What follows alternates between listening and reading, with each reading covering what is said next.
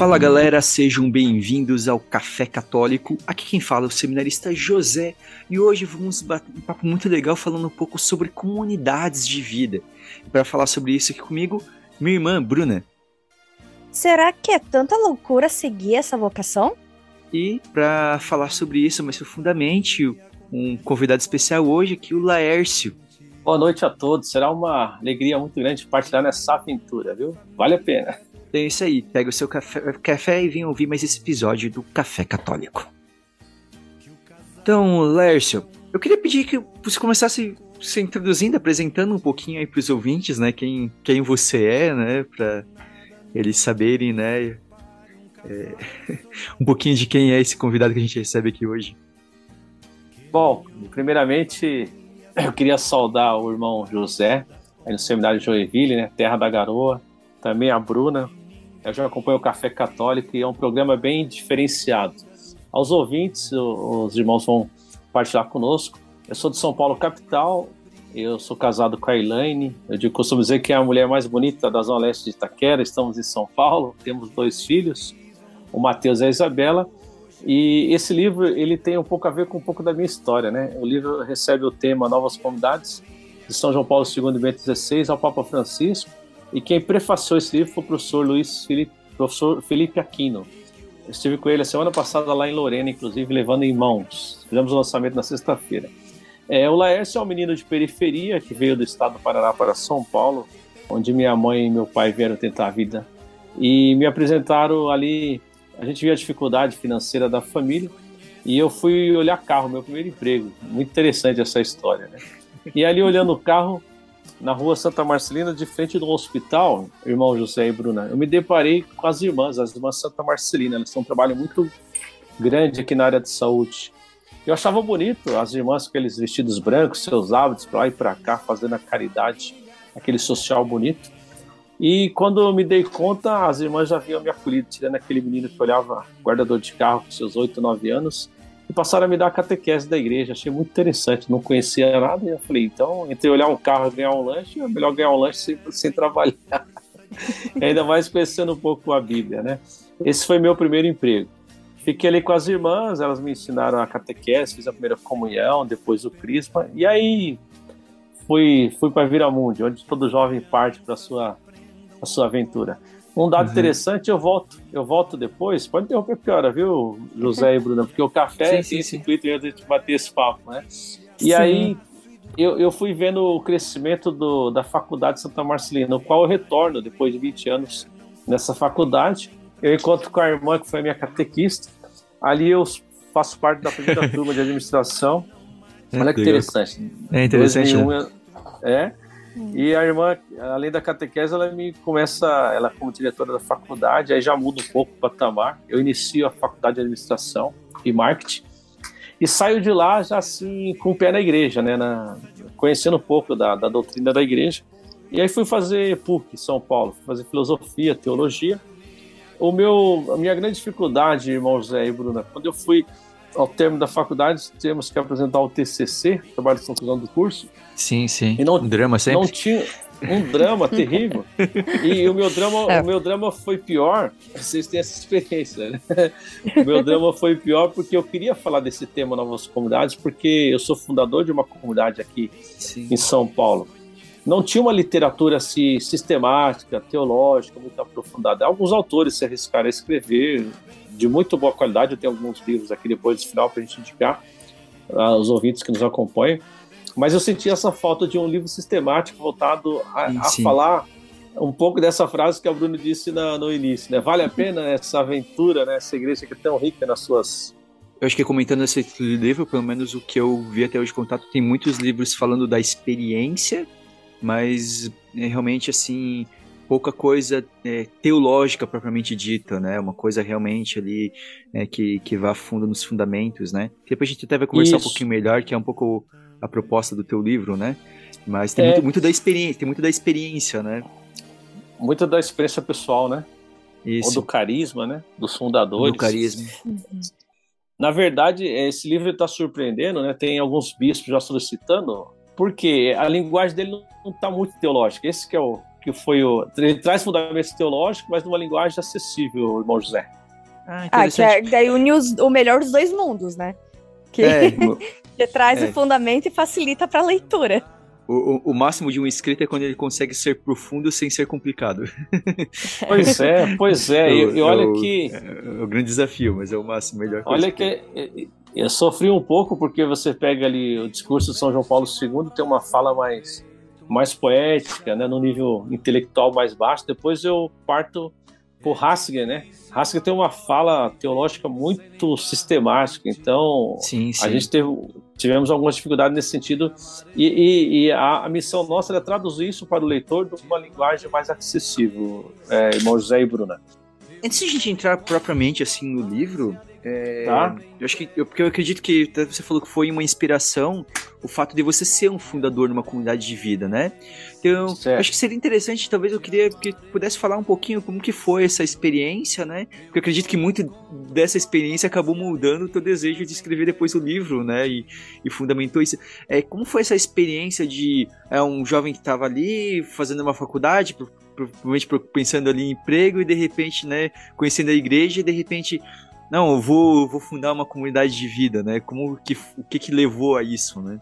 É, isso, é, isso é muito interessante, porque, na verdade, é, a gente, eu acompanho, somos acompanhados muito de perto pela igreja, né? Além de, de, de ter uma comunidade, eu, é, eu, também faço parte da pastoral judiciária na diocese, qual eu pertenço aqui em São Miguel, porque eu não fiquei só na teologia, eu me especializei em direito matrimonial.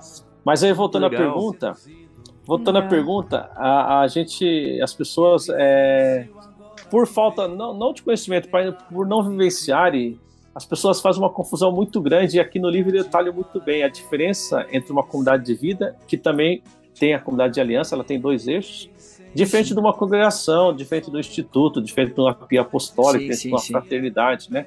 São vários, vários nichos. Então, é, eu estava um jovem ali, já não tão jovem, né? E aí, indo para lá e para cá, conhecendo a beleza da igreja, irmão José e Bruna. E quando de repente eu tentei de tudo. Me apresentaram a comunidade de Canção Nova, eu quis ir para lá, depois eu fui para Toca de Assis, depois fui para de Misericórdia aqui em São Paulo, fui para a comunidade de Shalom em Fortaleza. Eu sei que eu fiquei rodando para lá e para cá. Fez um tour.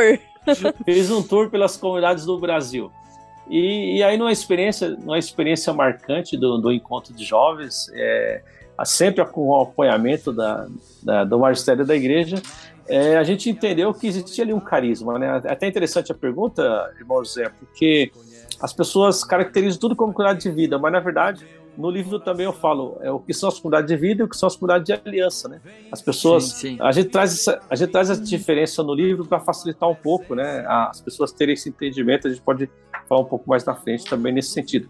ao meu chamado específico e eu falo para alguns irmãos que nos procuram, é, é, ninguém funda uma comunidade, até porque o fundador, eu falo, eu falo hoje aqui os meus irmãos fundadores, ninguém quer ser fundador, porque uma pressão, né? É, trabalho, a responsabilidade, a responsabilidade imensa, né, também, né? Falta pouco tempo para tomar café católico, viu? É. Ainda bem que tem vocês. e, e, na verdade a gente aprendeu também na história da igreja é muito bonita a história da igreja o livro o livro apesar de ser um livro pequeno são 96 páginas eu procurei ser muito objetivo trazendo assim um percurso histórico e nós identificamos aqui no meu carisma particular, né? Nós temos um, carisma, to, todo carisma, é, a gente aprende isso na escola de formação dos consagrados. Existem essas escolas no mundo inteiro, né? Pertinho de nós, pertinho de você aí, não, é, em Santa Catarina, na verdade não, é em Caxias do Sul. É, para nós é um pouco mais perto, para vocês é, é um pouco mais longe, né, José? Aí do seminário acho que é longe, né, para Caxias do Sul, não é? É, longinho, é longinho. É, não, não, não, é, Bruna, não, não, é uma coisinha tão simples assim, mas, não, mas dá pra ir, é. não é nada impossível. Na verdade, eu Existe uma escola. Ir pra Caxias seria quase a mesma distância aqui pra São Paulo também, fica no meio é. do caminho ali. A gente tá no meio do caminho. Então, a, a, gente entende, assim, vendo a história da igreja, né? Antes do Concílio Vaticano II, Chiara Lute funda os focolares, a gente entende que primeiro nasce um carisma. O carisma, ele nasce é, no coração de um fundador, de alguns fundadores, depois de um certo tempo de discernimento, é, esse carisma ele é chamado ao fundador, os fundadores fundarem essa, essa missão. Normalmente se inicia com uma missão Depois a igreja vai acompanhando até ela recebe esse título de nova comunidade. E, e, eu também conto isso no livro, né? A igreja chama de nova comunidade porque ela ainda não sabe como chamar, porque é muito novo. É muito novo.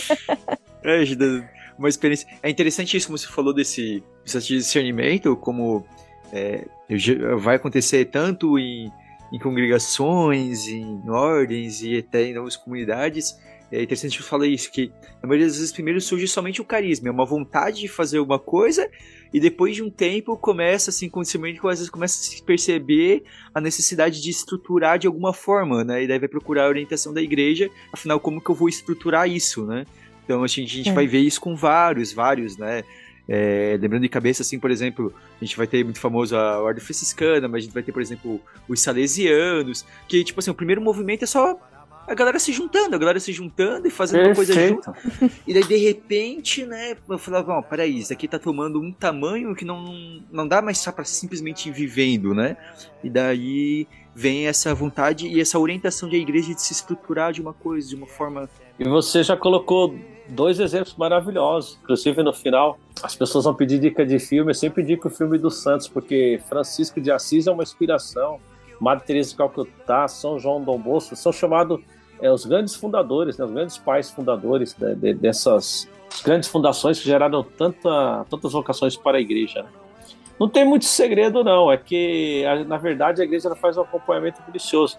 Haja vista que são poucas que têm reconhecimento pontifício ainda. Né? A igreja está no processo agora, inclusive, a partir de Roma, o Papa Francisco, nos últimos seis anos, ele, ele no Descatério para o Leiga Família, ele destitui o ICRIS, que era o CNPJ da Renovação Carismática Católica uhum. para o mundo, e também destitui a Fraternidade Católica e pede que se junte um único organismo. Então cria-se o CARIS, que é um organismo que não é de governo, não tem gerência sobre as novas fundações, mas é uma seta que vai aprumando para o rumo da igreja.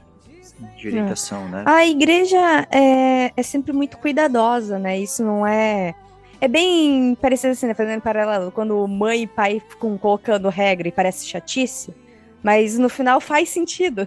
Lá na frente, tipo, depois a gente entende o porquê que precisa dessa regularizar, ter todo o acompanhamento. É pelo nosso bem.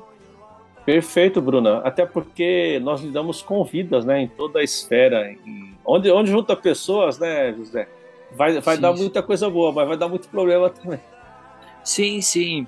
E é interessante isso, e até é, eu, eu, eu até partilhava, não sei se eu partilhava com a Bruna outro dia, como às vezes há uma certa romantização de algumas coisas, e quando a gente vai ler a história um pouco, eu, eu gosto de história um pouco por isso, ele, ele quebra um pouco as coisas, né? Então você vai ver que todas as coisas que foram fundadas tiveram problemas, né? Você vê, por exemplo, a ah, Francisco Francis, Ordem Franciscana, daí primeiro vem a romantização, né? Todo mundo vivendo a pobreza. Daí você vai ver que entre os próprios que primeiros ali que seguiam com o Francisco ainda vivo, tinha problema, tinha gente que arrumava confusão dentro da ordem e tinha que ir lá Francisco tentar resolver. Então, assim, é, por que eu comento isso? Porque eu vejo que às vezes, assim, é, isso eu, eu entendo que isso, é, confusões às vezes podem acontecer em comunidades de vida, mas isso não, não, não invalida nada o trabalho, o carisma, o chamado, porque vão acontecer dificuldades, vão acontecer confusões, a galera, porque são pessoas ali tentando, né? E não é, não é porque acontecem dificuldades que possam, possam acontecer alguns problemas que é, aquilo não é um trabalho de Deus, né? E eu acho que quando a gente olha para a história, assim, né?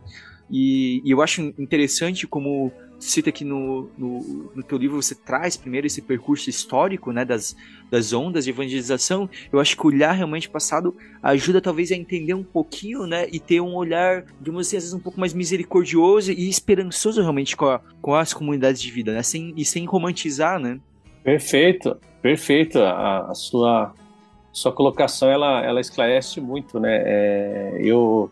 As quatro grandes ondas evangelizadoras é muito interessante, porque no livro até para os ouvintes entenderem o, o, como surge a ideia do livro, escrever o livro, então foi justamente o meu trabalho TCC, que teve uma nota boa, e aí os padres e alguns amigos incentivaram, olha, que você não, não transforma esse, esse seu TCC num livro. E aí eu começo, é, a introdução já fala um pouquinho, né, que as novas comunidades, elas surgem nas comunidades primitivas, até, como você bem disse, José, N carismas, né, estima-se é, reconhecido que a igreja acompanha não é muita coisa, mas é um número expressivo. Estima-se 3 mil fundações no mundo, 1.100 delas, 1.100 delas nas Filipinas, continente africano, e no Brasil estima-se entre 600 e 800. Nem o, nem o CARES tem esse número oficial, porque enquanto nós estamos aqui no nosso café católico, tá, tá morrendo um carisma e tá nascendo dois, tá nascendo três. Aí, por N, por N motivos, Bruna, porque tá achando o tema interessante, ou porque acha que tem uma vocação, ou porque brigou com alguém, vou fundar a comunidade, realmente tem uma desorganização no sentido da romantização. Agora, olhando para as quatro grandes ondas evangelizadoras, é muito interessante. É, o Frei Raniero Catalamessa ele pregou no ano 2012 na, na, carta, na Casa Santa Marta, Papa Francisco, e depois no Brasil a, a comunidade Shalom replicou essa, essa pregação, e depois eu encontrei um fundamento teológico no Ives Congar, um grande teólogo já falecido. Então você pega ali as quatro grandes ondas evangelizadoras, é muito interessante. Você vai olhar assim e fala, Lércio, então a, a, história se repete? Não, ela não se repete, mas ela atualiza. Por quê? Você tem nos três primeiros séculos da igreja a primeira onda chamada onda apostólica, né? os profetas itinerantes, quando surge ali o monarquismo, quando tem ali é, é, o Edito de Milão. Então você entra realmente na parte da história e você vê que o, o anúncio era o querigma, né? não tinha internet, não tinha o café católico, não tinha, não tinha as ferramentas de agora, né? para explicar para os ouvintes que às vezes vão ouvir o termo não saber, o Edito de Milão é quando o Edito de Constantino, também chamado, que é quando a igreja deixa o cristianismo se torna a religião oficial do império, oficial, né? Então perfeito. passam de, perse... de passam os cristãos passam de perseguidos, todo mundo se torna cristão, né? Só, só esclarecendo, é. porque às vezes ouvindo só o termo, o ouvinte não vai saber, né? E aí acontece isso, e por isso que é muito bom o café, né? O café é essa troca de, de complementos, né? Sim, sim. então, a partir de Atos dos Apóstolos, tem essa dispersão, e aí já, essa é chamada primeira grande onda apostólica, né? Que o, o cardeal Ratzinger, é, eu escrevo sobre as quatro grandes ondas, o, o, texto não é meu, né? A gente cita a fonte, Ives Congar, no livro também. E o cardeal Ratzinger, ele fala desses cinco momentos históricos, né? Ele cita muito o monarquismo nos primeiros séculos da igreja. Pois bem, nós temos um salto ali na segunda onda, chamada onda patrística, no século VI ao século IX, quando, você entra na história mesmo, quando você assiste a rivalização da Europa após as invasões bárbaras, né? quando surge ali os monges, o, o movimento medicante, estamos falando do século VIII ali mais ou menos, é muito bonito você acompanhar essa história. Então, a gente vai ver a história por onde a igreja passou, você tem ali os franciscanos, dominicanos, então você tem uma pista já ali de um movimento que reúne pessoas que querem viver a radicalidade do evangelho, né? É, a gente sempre costuma dizer o, o, o Frei Ranieri ele cita essas quatro grandes ondas e o Ives Pongar ele, ele coloca assim uma, um, uma marca. Na primeira grande onda era o querigma, na segunda grande onda a gente ele fundamenta assim quando São Bento escreve a, escreve a regra, hora, teste, labora, oração e trabalho. Então você tem querigma na primeira grande onda, na segunda grande onda patrística, né? Aí você tem Santo Antão, Orígenes, você tem Anísio, você tem tantos padres aí é, é que padres contribuíram deserto, muito, né? os padres do deserto. Isso, as ordens mendicantes. E aí você marca essa segunda grande onda como é, oração e trabalho, a regra de São Bento, é muito bonito. Você dá um salto ali no, no século XV ao, ao, ao século XVI, quando surgem as congregações missionárias. Aí é muito interessante, né? O, o irmão Zé pode falar bem, porque você está no seminário aí. É, é, isso é novo para a igreja, né? A descoberta da conversão do, do cristianismo ali no século XVII, os institutos de vida seculares começam a surgir. Aí nós estamos falando lá de Santa Teresa d'Ávila, estamos falando de São João da Cruz, é muito bonita. Século XIII, é, São Francisco de Assis. Então você começa a entender que marca essa terceira grande onda, a, a vida contemplativa e a oração, um momento assim muito especial, muito forte da igreja. O, o, o Papa Emérito Haskell, ele fala assim do renascimento, né? ele fala do, do humanismo, ele fala que surge vários movimentos é, é, penitentes, de flagelo, ele cita Vicente Ferrer, Catarina de Sena, grandes santos da igreja que tem uma história assim maravilhosa na contribuição dessa evangelização. E você chega uhum. na quarta grande onda chamada a onda do laicato, né? Papel determinante do leigo, Concílio Vaticano II, 1962 e 1965. Aí, é, José, é um marco realmente na história da igreja.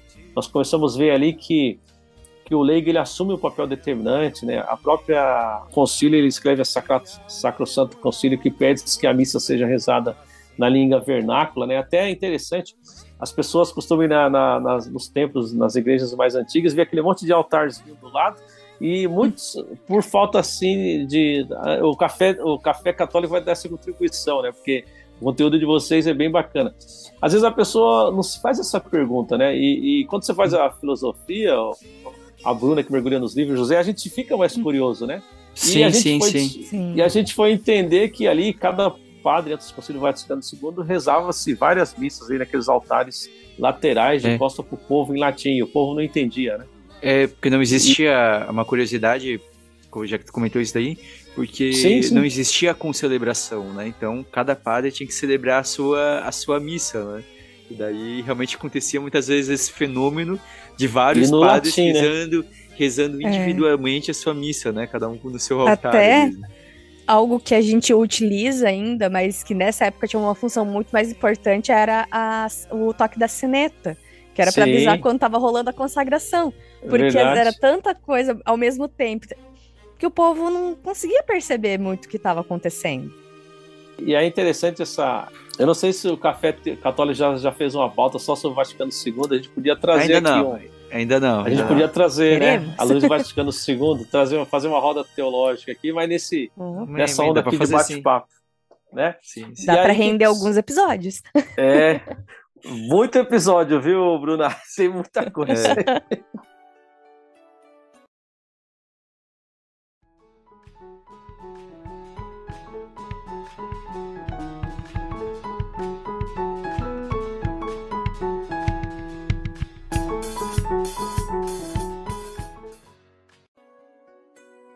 E interessante que aí o Vaticano, o Concílio Vaticano II, uma conferência, aí as pessoas.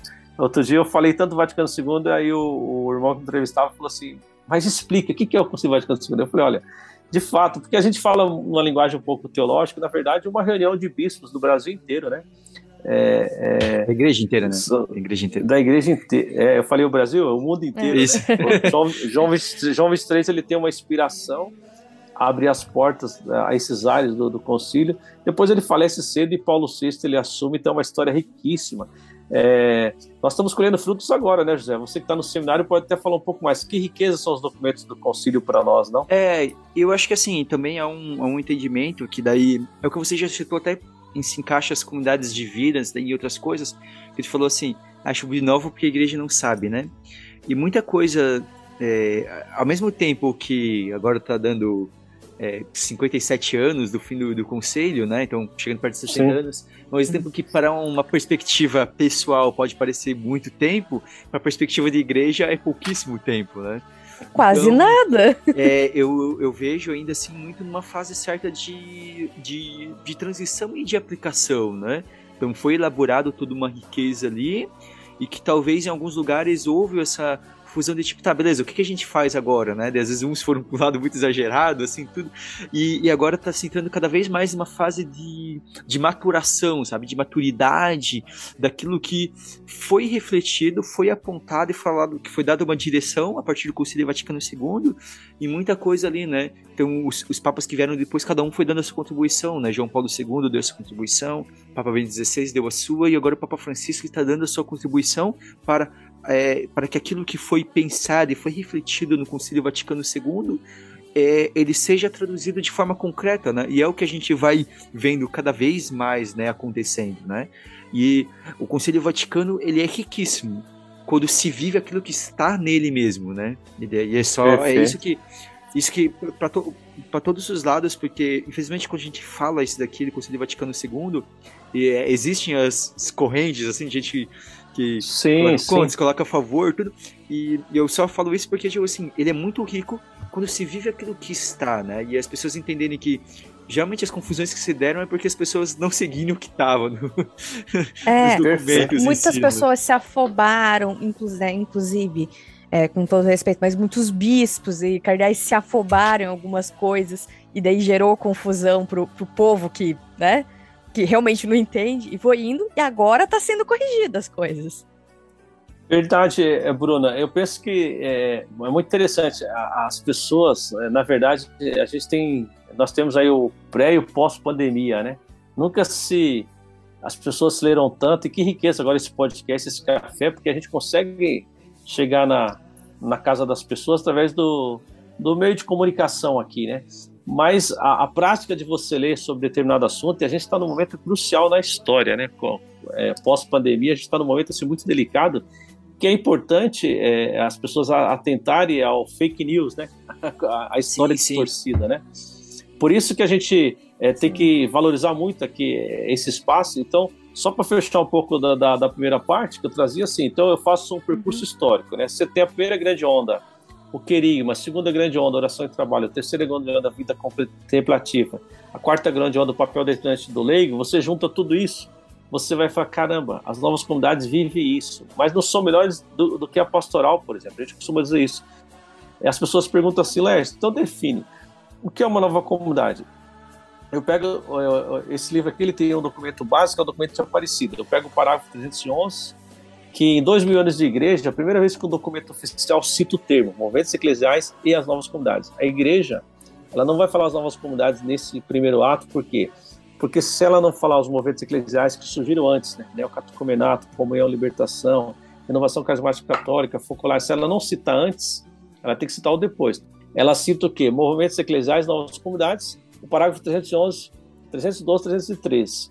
E me chamou a atenção, é, Bruna e José, o parágrafo 313 que vai dizer assim, que as novas comunidades são lugares de formações de experiência comunitária, formativa e missionária. Aí eu fui atrás, fui atrás de vivenciar o que o parágrafo 311 diz assim, que as novas fundações são dom do Espírito Santo para a igreja.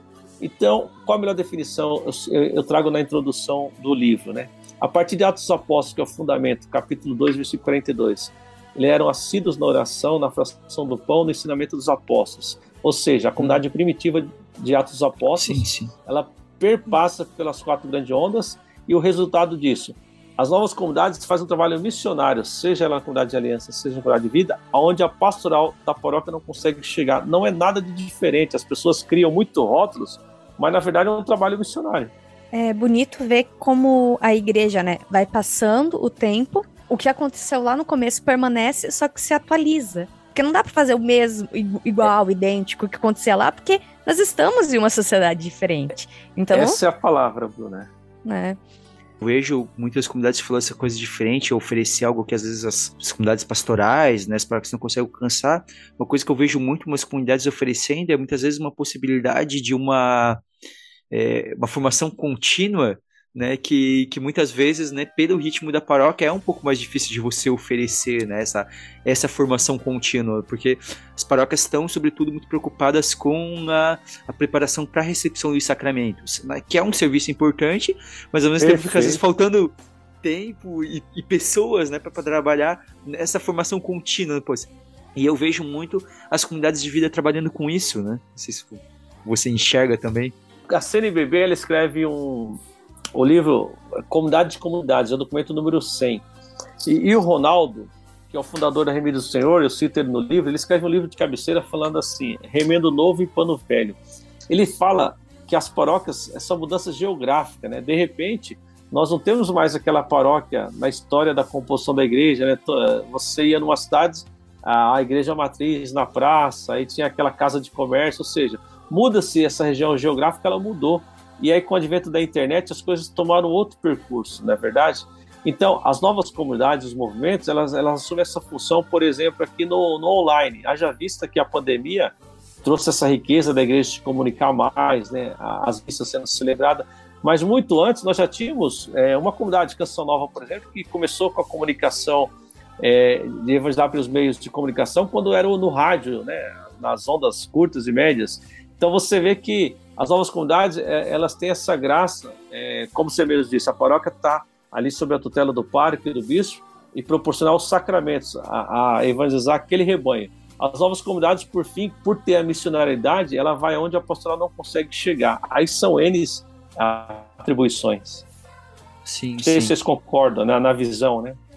Sim, é, eu... e, e é bonito como é, Deus suscita os diversos carismas, né? Que pessoa, cara, a igreja tem muito, muita coisa para tu ir conhecer e encontrar o seu cantinho, né, na igreja.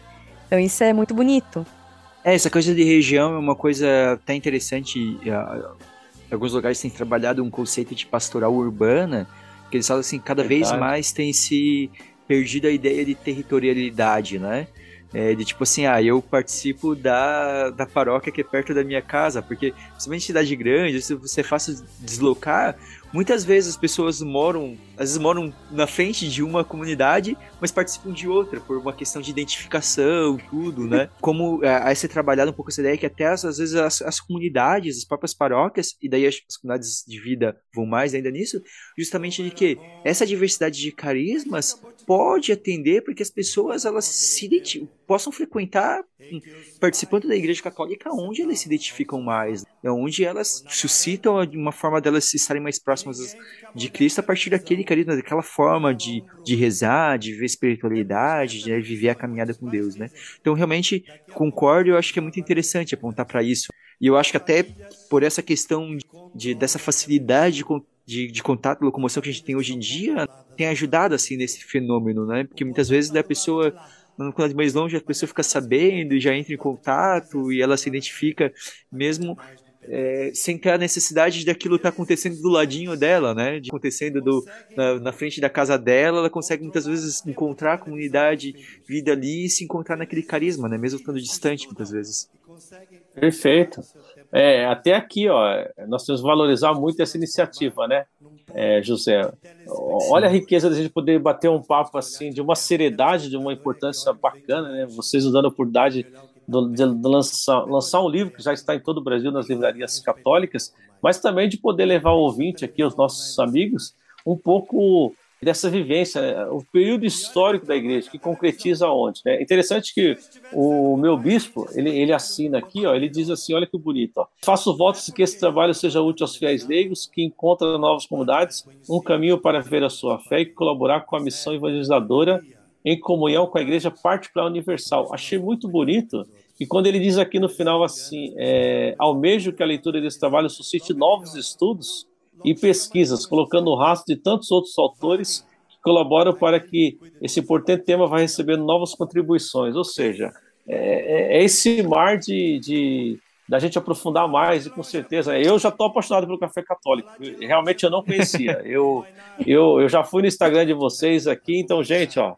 vamos divulgar para o Brasil, para o mundo inteiro. Hein? Já vou, já vou agendar com vocês, deixar agendado uma live com o irmãozinho missionário, fundador lá em Portugal, viu? Depois nós trocamos umas agendas aí. Oh, legal, legal. Vamos, vamos conversar, certeza. vamos trocar umas ideias aí. Ideias de ajudar e, pela evangelização.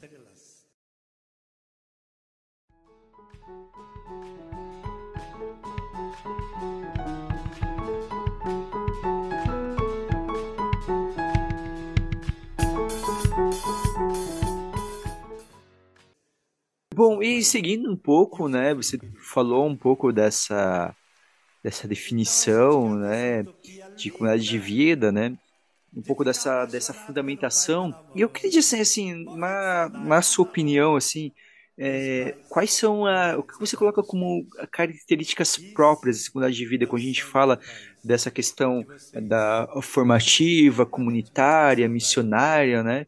O que que há, há de específico, né, nas comunidades de vida, né? É, na, o que, que é de igual, é... o que, que é de específico, né? A mesma coisa, o que é, é de, de igual com outras coisas, porque imagino que tem um pouco de cada, né? Um pouco de continuação sim, sim. e um pouco de novidade, né? É, eu acho que a gente vai responder junto, até porque você está no seminário, Zé, e eu acho muito bonito. É, eu, eu fiz a filosofia e teologia, mas eu queria, quero me aprofundar mais. Eu acho tão, tão interessante você se doar, né?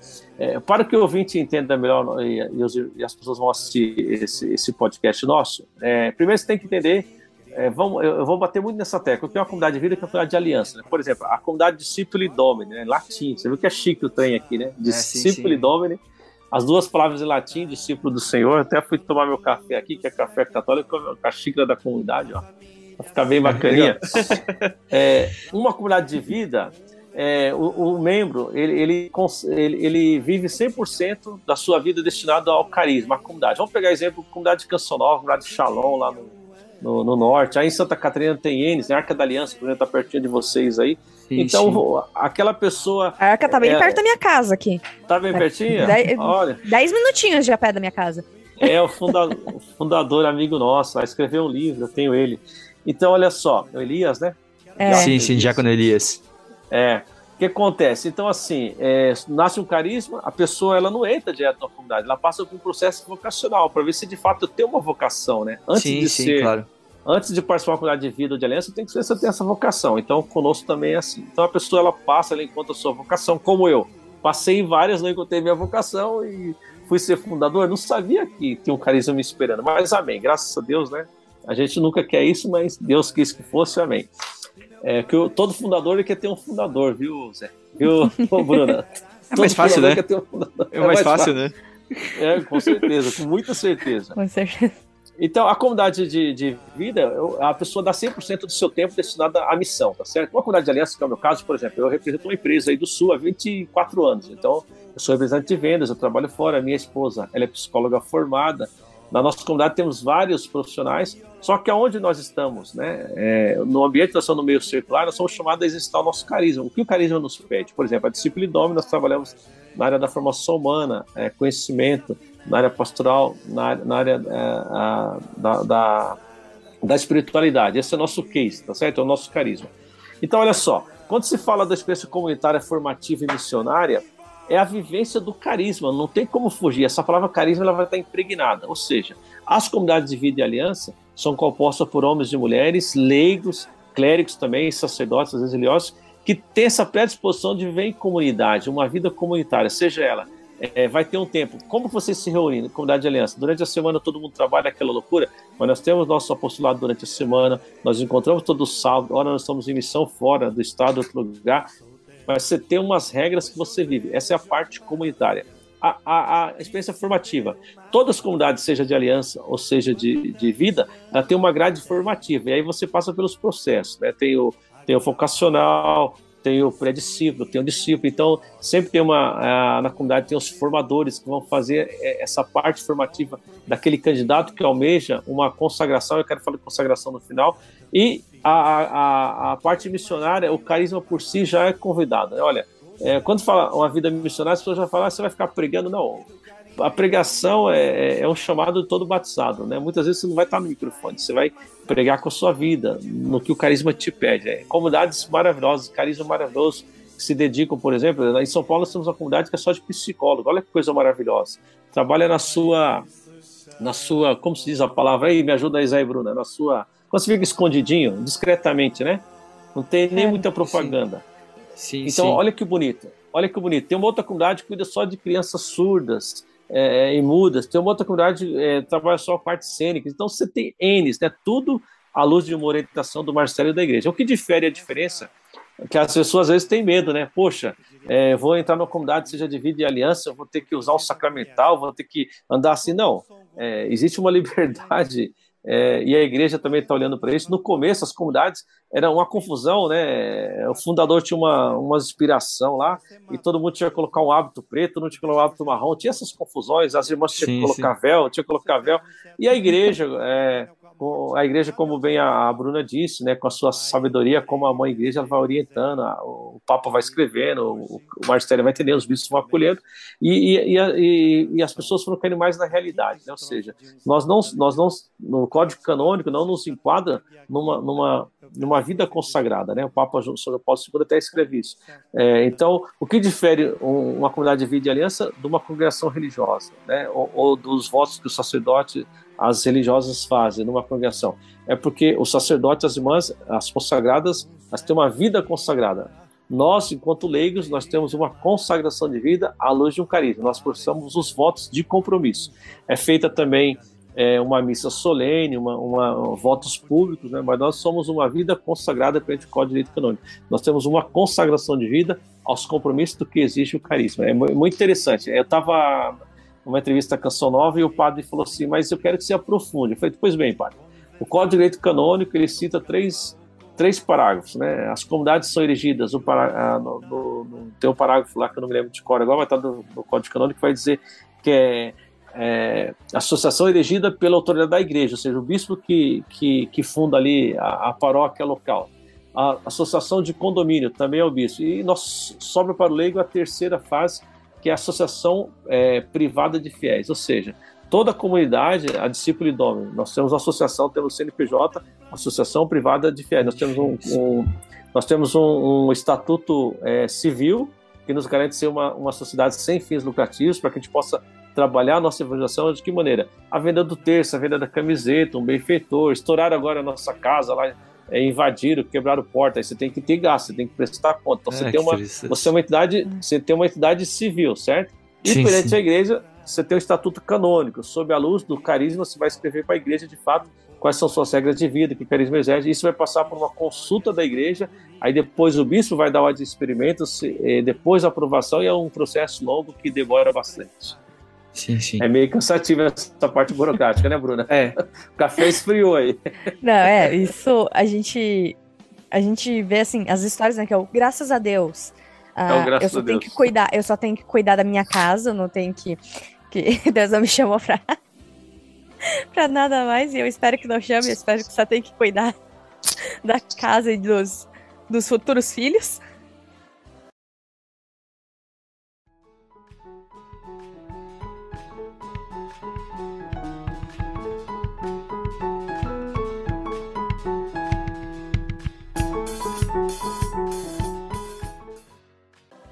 Então, a sua comunidade, no caso, ela é uma comunidade de aliança, né? né? Então, de aliança, perfeito. Isso. Uma coisa que eu, eu queria, não sei se daí o quanto estudou, se você consegue dar uma, uma opinião, mas é que foi uma, uma pergunta que, que me veio para mim nesse último sábado. A gente estava fazendo um encontro vocacional na paróquia onde eu faço pastoral no final de semana, uhum. e daí no intervalo veio perguntar para mim, né, que ela falou que ela tinha uma dificuldade de entender sobre dificuldades de vida, sobre a questão, principalmente quando ia na questão de uma família que mora numa comunidade de vida, né?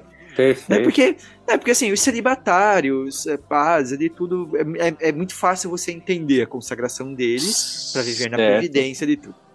E, e, e, e, em si não tem muito, não, não é uma, uma grande novidade, mas a grande novidade quando a gente vê nessa consagração ao carisma é, são quando a gente vê as famílias, né? Algumas famílias vivendo, né? Essa consagração, né? E eu vejo assim como um, um, um, um sinal, de, como um sinal de Deus mesmo. Só que é, é, o, o, que eu queria perguntar assim, é o que, como que você vê essa questão dessa relação das famílias na comunidade de vida? E principalmente, porque eu acho que é, talvez é uma coisa que esteja em processo de maturação, que eu vejo assim, como que fica, por exemplo, é, a situação dos filhos, assim, numa comunidade de vida, né? Porque os pais escolheram viver, né? E os filhos são criados ali, mas os filhos em si não, não, não escolheram, né? Vão talvez poder ter a oportunidade de escolher no, no futuro. Mas eu, eu, vejo que às vezes tem comunidades de vida que às vezes ainda nem chegaram nessa fase ainda de, tá, e quando os filhos crescerem, o que a gente vai fazer com os filhos crescidos? Olha, né? José e Bruna, já tem uma resposta muito boa do café. Isso chama-se é. problema. É, esse, é, isso que eu queria falar. Isso eu vejo é. nos desafios que eu vejo, né? É, mas é, é realidade. É realidade a igreja, né? É, é, o próprio Caris foi tema do congresso do congresso é, pré-pandemia, né? Pós-pandemia, logo no primeirinho.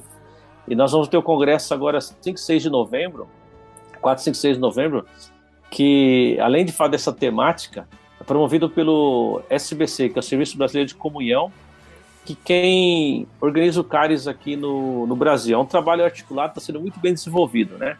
É, no, nos modos do sino, né? Vai ter o sino da família 2023-2024 e a igreja já está fazendo suas consultas.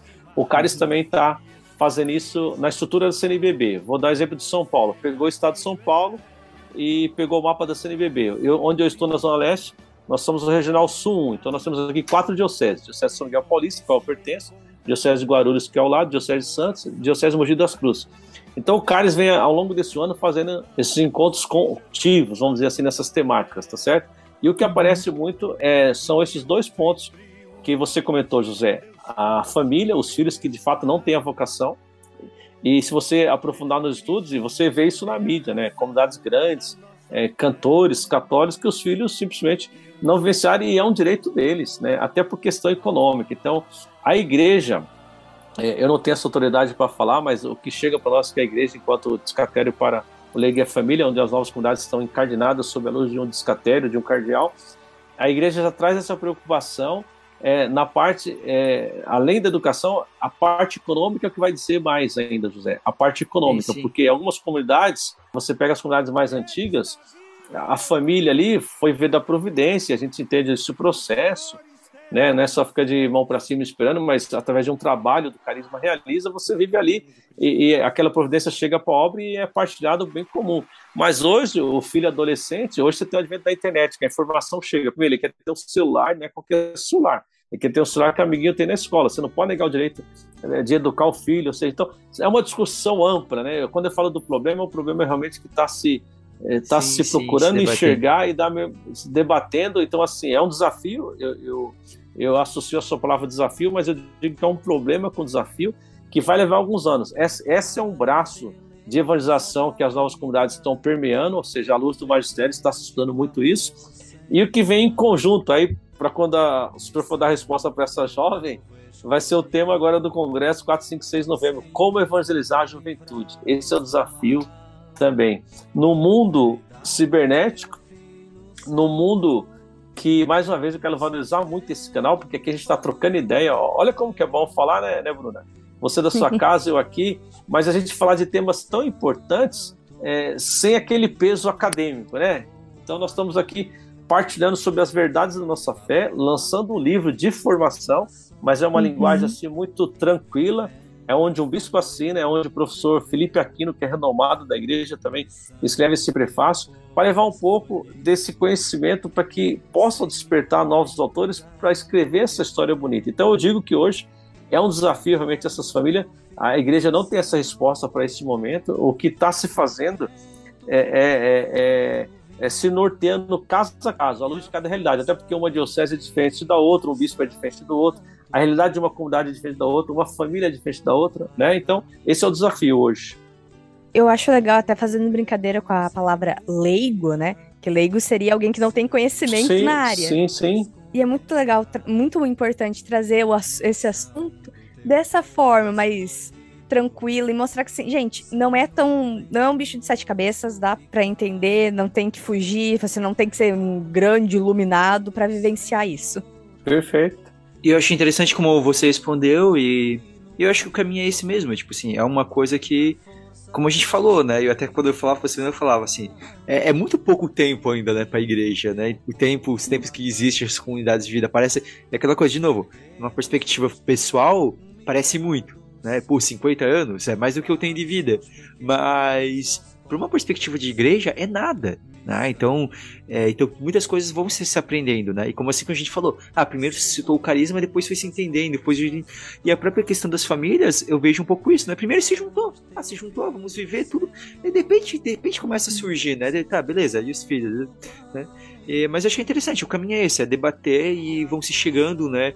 é, de acordo com a realidade de cada comunidade, com a realidade de, de, de cada local, de cada diocese, que pode, o que deve ser feito. Sem forçar, né? Eu, eu quis trazer isso até porque você falou assim, assim como tem alguns é, com isso, assim, é, é, eu trouxe isso porque às vezes alguns que o ouvem aqui, às vezes podem ter contato também, às vezes a gente sabe de alguns casos que famílias, às vezes até por questão dos filhos aí, às vezes acabaram deixando comunidade de vida, né, às vezes algumas sim, pessoas famosas, sim ou, ou ao menos trocando o estado, né? Alguns deixando de ser membro de vida para ser membro de aliança. Né? Até por isso, né? Porque eu acho que também há essa questão de pode haver um pouco essa discussão, pô, se é, muitas vezes se fala, né, para quem é casado, né, que a primeira missão é a família, né? E daí como se relaciona essa primeira missão é a família com ao mesmo tempo eu viver essa missão numa comunidade de vida, né? Eu acho que é uma coisa que demanda bastante discussão, bastante reflexão para a gente chegar numa resposta apropriada num dia, né? Perfeito. É muito bonito você ver a história, José e Bruno, assim. Eu, eu, a gente aprendeu isso, né? Você no seminário eu aqui nessa vivência, as pessoas nos assistem, é, acertar com a igreja, errar com a igreja. Porque o catecismo da igreja vai dizer, e isso é fato, né? A primeira comunidade realmente é a família cristã, né? É, é a Bruna aí com, com Pedro e os filhos que Deus vai abençoar, é, é o Zé na sua vocação, eu na minha vocação.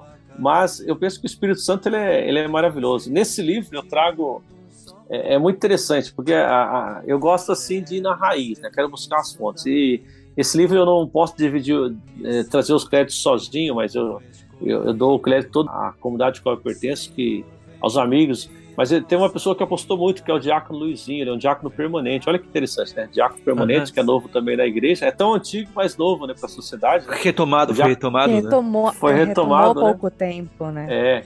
Então, assim, é, as pessoas que ainda não sabem, né? É uma pessoa que é casada, tem um grau, mas que, com consentimento da esposa, né? Ele se torna diácono da igreja, né? não é padre, mas é um diácono. E ele acreditou na obra, ele é professor também.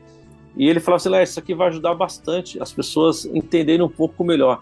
E quando eu coloco a fala dos três papas, vai fundamentando de fato como que a igreja vê. E, e depois, é, eu, eu, fui na regra de Santo Agostinho, e aí não é crédito meu, o diácono falou: ó, muitos se falam só coração, só alma. Sabe quem escreveu? Aí ele foi atrás e construiu o livro Confissões, né? Quando Santo Agostinho escreveu essa regra, né?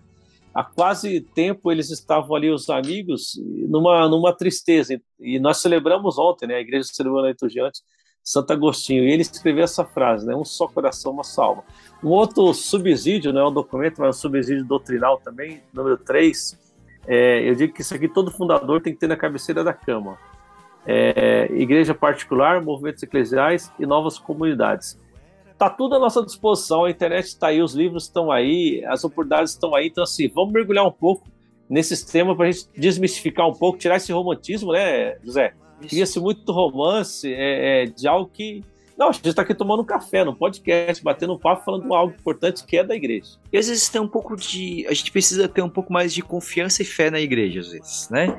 De entender assim, é, acreditar na promessa de, de, Jesus de que as portas do inferno não prevalecer contra a igreja. Então, que com o tempo, com paciência, a igreja encontra a solução para tudo. E eu, eu digo isso, assim, por exemplo, até fazendo esse paralelo com a história, é uma coisa que a gente chega a citar quando a gente, a gente fez um programa falando sobre a vida de Santo Tomás de Aquino. Santo Tomás de Aquino, ele, ele tá inserido numa, numa coisa que foi polêmica, ele viveu muito essa polêmica, que era o fato, a, novidade das ordens medicantes, que elas causam um certo escândalo na época, por quê? Porque até então, quem vivia vida religiosa, na época tinha os padres paróquios, mas quem vivia a vida religiosa estava enfiado no mosteiro e de repente vem a, a ordem franciscana, a ordem dominicana, que eles vivem aquela vida de contemplação, mas ao mesmo tempo estão junto do povo, pregando e dando aula na universidade e tudo. E muita gente dizia que aquilo não podia ser vivido.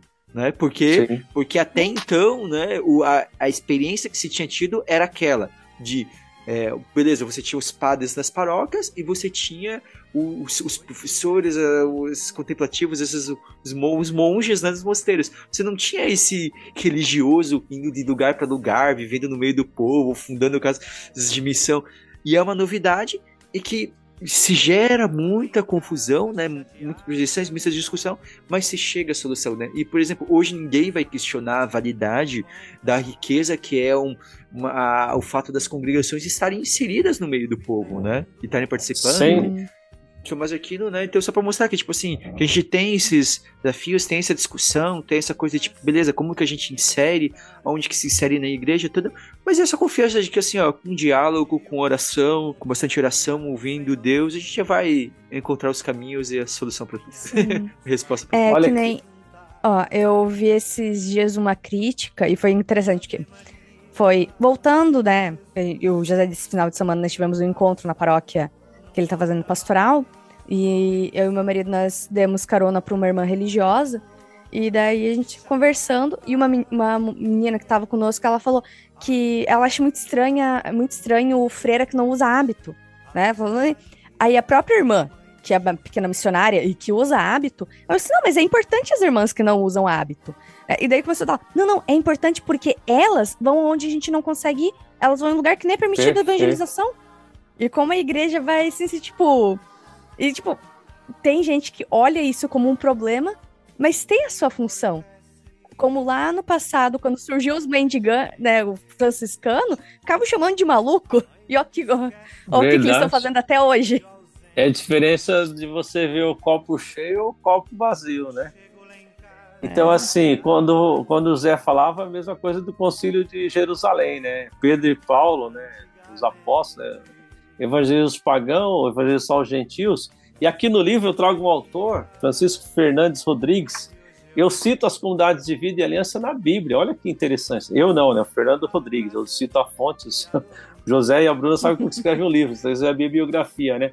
Então, olha só. Até que os irmãos vão assistir entender que é muito simples. Vamos pegar aqui então, se vocês me permitem, dois exemplos de comunidade de vida uhum. aliança na Bíblia. Fácil de entender. Vamos pegar a, a comunidade de Betânia. Nós tínhamos lá, é, vamos pegar Pedro. Chega um determinado momento que os discípulos chegam para Jesus e falam: Mestre, onde moras? Jesus responde: Vinde e vede. Jesus leva todos eles e Pedro deixa a sogra e, e Mateus deixa o de imposto. Todos passam a ser os doze apóstolos, certo? A comunidade de vida. Comiam com o mestre, dormiam lá no mestre, embaixo da montanha, subia morro, descia morro. Comunidade de vida, muito fácil de entender isso, certo? E as comunidades de aliança na Bíblia, onde que eu encontro? Rapaz, você vai encontrar muita coisa. Você encontra no Antigo Testamento, nós vamos focar em Jesus de Nazaré, ok? Porque eu escrevo outra tese também, viu? Eu escrevo algumas outras coisas que a gente pode falar no outro podcast. Mas vamos pegar o jovem rico, por exemplo, Lucas 19, é, foi agora recentemente na liturgia. É, ele chega para Jesus e fala, está no Evangelho Sinótico, repete em Marcos também, é, que devo fazer para te seguir, mestre? E Jesus cita os mandamentos e fala, não, tudo isso aqui eu já faço. E Jesus fala para ele, só te resta uma coisa, vai, vende tudo e segue, tá certo? E aquele jovem se entristece, ok? Interessante, José e, e Bruna, porque Jesus não dá opção para aquele jovem, né? Jesus cria ele na comunidade de vida. Olha que bonita essa perspectiva da gente observar e olhar de frente, copo cheio, copo vazio. Jesus cria aquele jovem para fazer parte da sua comunidade de vida. E Jesus não dá opção para ele ser comunidade de aliança, porque a Bíblia não relata mais. Nós não temos é, é, dialética aí, nós não temos é, uma pneumática para entender o que aconteceu com aquele jovem. Há que se Sim. faça que ele não entrou para a comunidade de vida nem comunidade de aliança. Vamos pegar a comunidade de, de Casa de Betânia. É, Maria, Marta e Lázaro. Os três amigos de Jesus, Lázaro morre, Jesus vai e ressuscita Lázaro, só que Jesus não chama Lázaro para a comunidade de vida com os apóstolos. Jesus quer que Lázaro fique em Betânia, comunidade de aliança. Por quê? O que, que Betânia tinha? Betânia tinha acolhida. Betânia é aquele lugar, quando Jesus ia para Cafarnaum, ele podia parar ali, descansar os pés, repousar. Então, você encontra ali um fundamento bíblico. Você consegue direcionar um autor que fala assim, as comunidades de vida, os discípulos de Jesus, as comunidades de aliança, o jovem rico, que não teve opção, é, é, você tem ali Marta, Lázaro e Maria. Você tem também em Paulo, né, quando, quando é, Paulo vai a Damasco e, e, e, na visão, seu encontro com Jesus, Jesus fala para ele: vai na rua direita e encontrarás lá o Barnabé que vai batizar Paulo. Barnabé também não é chamado para a comunidade dos, dos apóstolos Ananias, de Barnabé né? Ananias. É, Ananias, desculpa. Ananias fica na comunidade, estou trocando o nome do, do, dos, dos de todo, todos aqui, né? Por isso que é bom falar com quem, quem conhece. Ó. E Ananias permanece na comunidade, Ananias fica na comunidade de aliança. Então, assim, é muito simples, a gente fica procurando fórmulas realmente tentar entender, como o caso dessa irmãzinha. É, mas por quê? Por uma falta de conhecimento, no sentido assim, olha, hoje as ferramentas estão na mão, José é, e Bruna.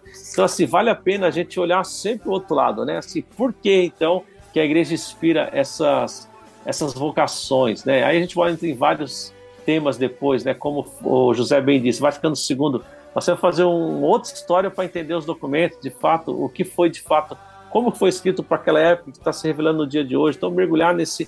E a gente vai construindo opiniões concretas e vai poder produzir, produzir, que isso chegue para os nossos leitores, quem vai nos assistir, ver que mergulhar e confiar. achei, achei maravilhoso quando o José disse assim: confiar nas promessas de Jesus, confiar na igreja, né? Quando Jesus disse a Pedro sobre essa pedra edificaria a minha igreja. Bacana, muito legal.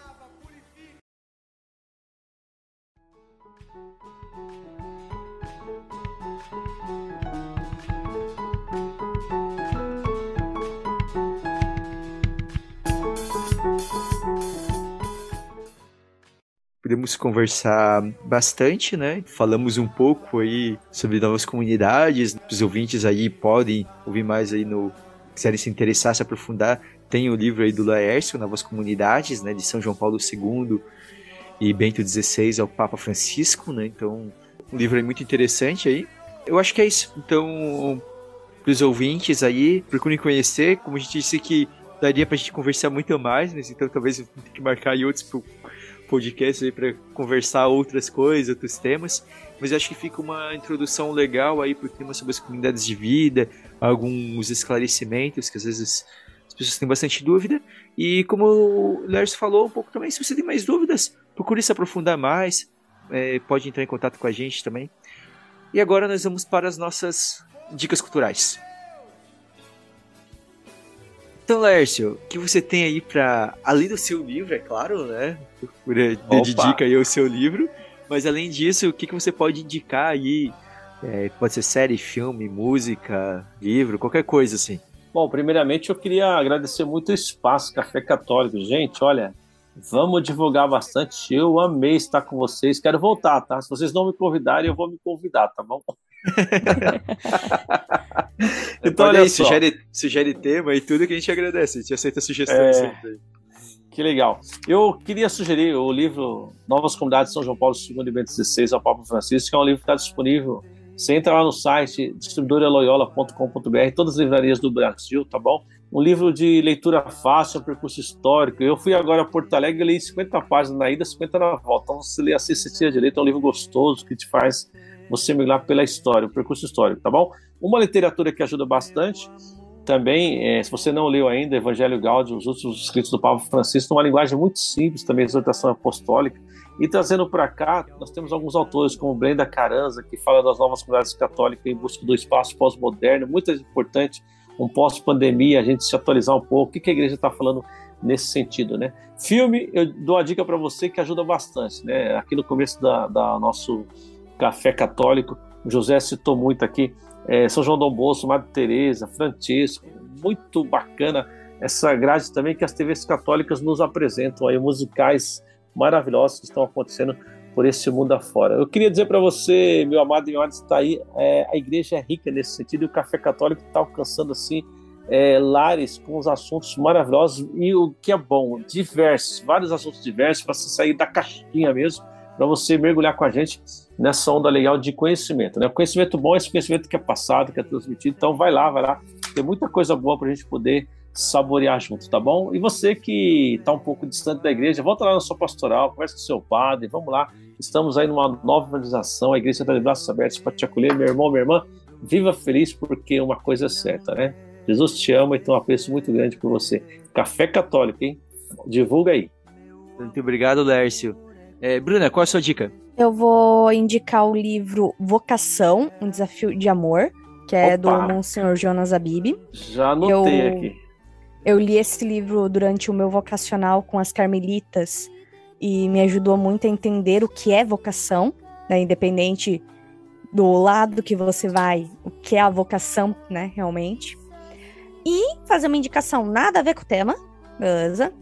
O filme Run, Run. É, que é de uma menina. É ficção, tá, gente? É bem é, suspense. É uma menina que ela tem problemas de saúde, só que ela começa a desconfiar que a mãe dela tá drogando ela. Então, tipo, é bem. bem diferente o filme. Tem no streaming que eu não vou falar o nome porque não patrocina. Legal. eu vou dar duas dicas, uma mais a ver com o tema, a outra não muito. Mas a primeira é a gente falou até um pouquinho sobre o Vaticano II, e especialmente então eu quero falar para vocês sobre é, que tiver interesse, leiam, procurem ler a Lumen Gentium, né, o documento que Perfeito. fala sobre a igreja, e ele ajuda muito a fundamentar essa, essa ideia também da, da participação dos leigos, né, então ajuda muito, né, então é interessante ali para a gente entender, né, o que a igreja fala sobre isso. E a segunda Perfeito. é que eu estou é, a Bruna vai ficar feliz com essa dica, porque eu estou terminando de ler é, as Crônicas de Nárnia. Né? Olha, gravar, temos que gravar um podcast em, em breve, mas eu vou fazer Finalmente. chantagem com a Bruna pra gente só gravar quando a gente gravar o Hobbit, porque tá mais tempo e ela tá me enrolando pra ler o Hobbit pra gente poder gravar.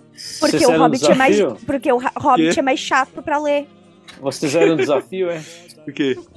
Não, é. Fizeram um desafio? Ela lê Hobbit, você lê a Narnia? Eu facilito, é que eu, eu, porque Narnia eu, é super, super tranquilinho. É, é mais tranquila a leitura. É, porque eu sou, sou, eu sou fã tanto de. Gosto de C.S. Lewis e gosto tanto de, também de. C.S. Lewis maravilhoso. Também. Né, então, é, fica a dica para vocês aí. É, Bruna, considerações finais? Nos sigam no Instagram, no arroba café.católico e através do link da bio também entrem no nosso grupo no Telegram. Ali a gente partilha o dia a dia e vai comentando os episódios, é, comentando sugestões para próximos episódios, né? E também, quem puder, nos apoie pela Orelo, né? Que é a plataforma Kidcaster.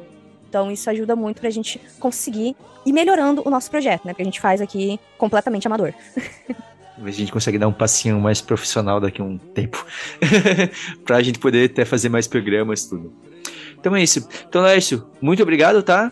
Por ter estado aqui conosco. espero que tenha gostado aí da, da experiência, tá? E com certeza terão outros convites. Eu amei. Mas é isso aí, gente. Um grande abraço a todos e até o próximo Café Católico.